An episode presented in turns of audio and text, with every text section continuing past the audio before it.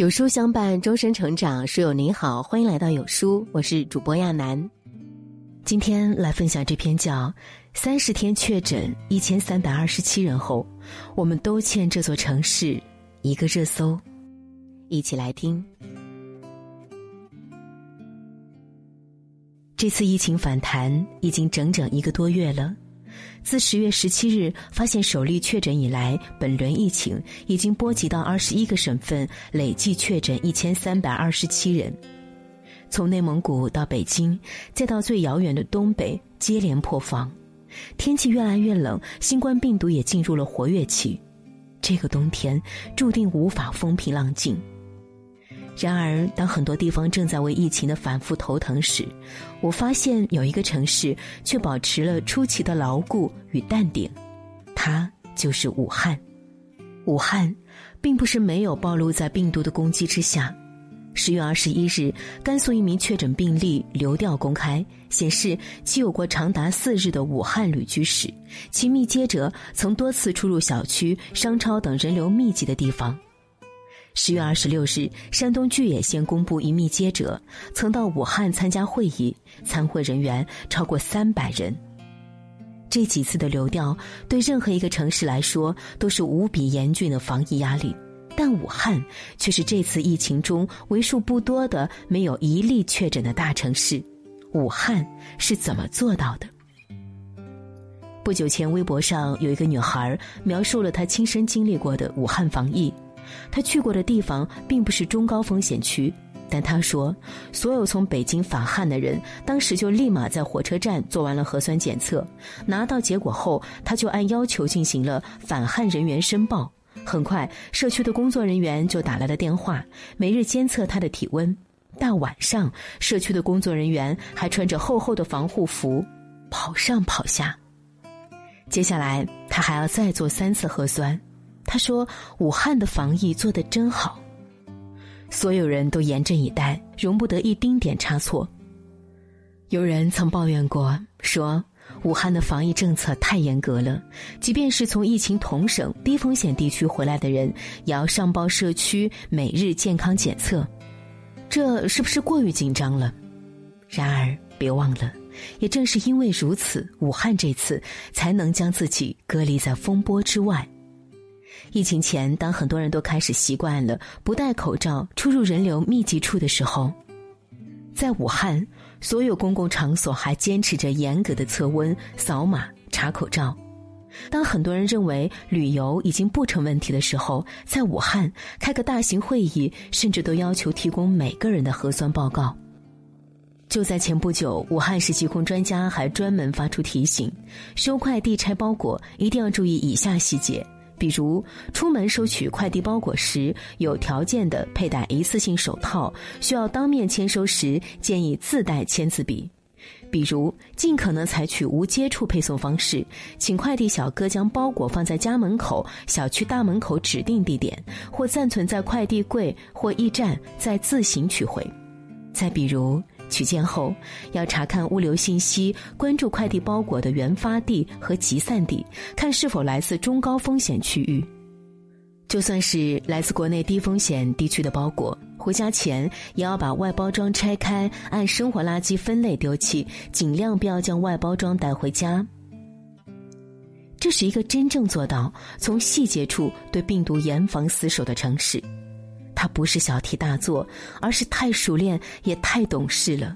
他曾经承受过疫情中最大的伤痛，也迸发过疫情中最大的勇气，而这些力量至今还在支撑着这里的人们。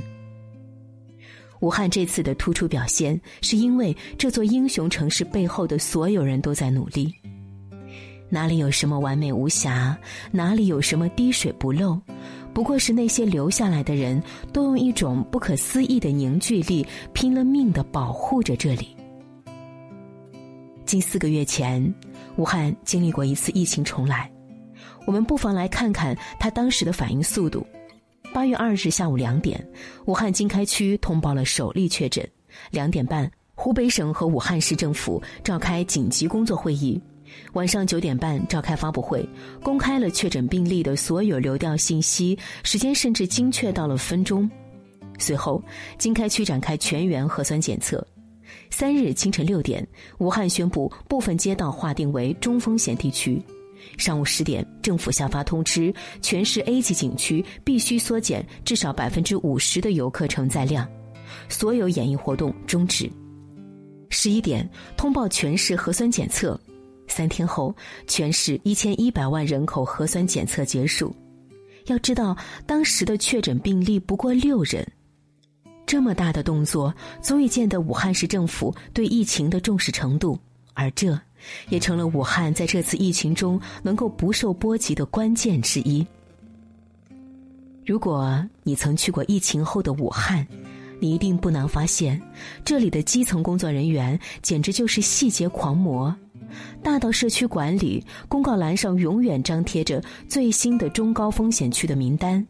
小到家家户户，不管是经过还是出差，只要从有疫情的省份回来，不出一天，社区的工作人员一定会打电话来记录，并提醒你做好健康监测。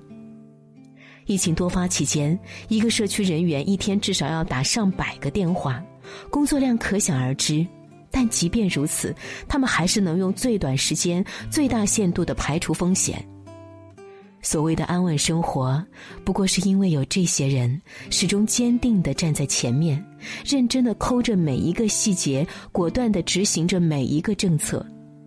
没有政府的严格管控，没有一线防疫工作者的严防死守，被疫情包围的武汉又谈什么岁月静好？疫情平稳以来，我有个感觉越来越强烈：武汉人。可能是全国防疫意识最强的一群人，每一个武汉人的日常几乎都是防疫教科书般的存在。我的一个武汉朋友曾和我说过，在武汉不戴口罩就像在裸奔，虽是玩笑话，但我想也说出了一些武汉人的心声。不少武汉人在去年的疫情结束后，都悄悄的变了。随时戴口罩已经成了基本操作，他们开始随身携带酒精，家里人一进门必须全身上下都被酒精喷过才算完。曾经叫着要断舍离的那群人，也开始有了囤货的习惯。八四消毒水、家庭常用药、基本粮油米面，都学会了几十斤、几十斤的往家里搬。一旦发现疫情，他们比任何人都要更快进入状态。八月二日的那次确诊，一夜之间几乎清空了武汉的所有街道。当天下午，甚至在政府下发通知之前，武汉市最繁华的商圈、平日里人最多的地铁线就已经基本看不到什么人了。这样的行动力和统一，在别人眼里或许是恐慌，但只有武汉人自己心里清楚，只有管好自己，才能不给国家添乱。才能让自己和家人真正过上风平浪静的生活。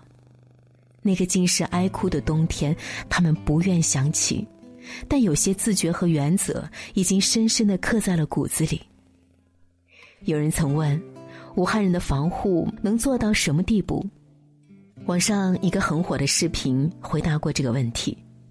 一个最普通的出租车司机在接客的时候，一路小跑绕到后排，他拿着酒精将上车的乘客从头到脚一通喷，连脚底都没有放过。看起来又好笑，又让人心疼。而那位乘客全程也没有表现出丝毫的不理解与不耐烦，这似乎已经成了所有武汉人一种心照不宣的默契。无论老少，无论大小，甚至连尚未懂事的孩子也知道防疫的重要。本轮疫情之初，一所小学的三名小学生被确认为确诊病例的密接者。当晚，全校师生及家长共两千一百多人就地核酸，大部分都是懵懂无知的孩子，但却没有一个人哭闹，他们只是静静的等待着结果。虽然年幼，但他们何尝又不是像大人一样，早早的学会了与疫情交手？我们敬佩武汉的防疫，感叹他们的果断，别忘了背后是所有武汉人的守护。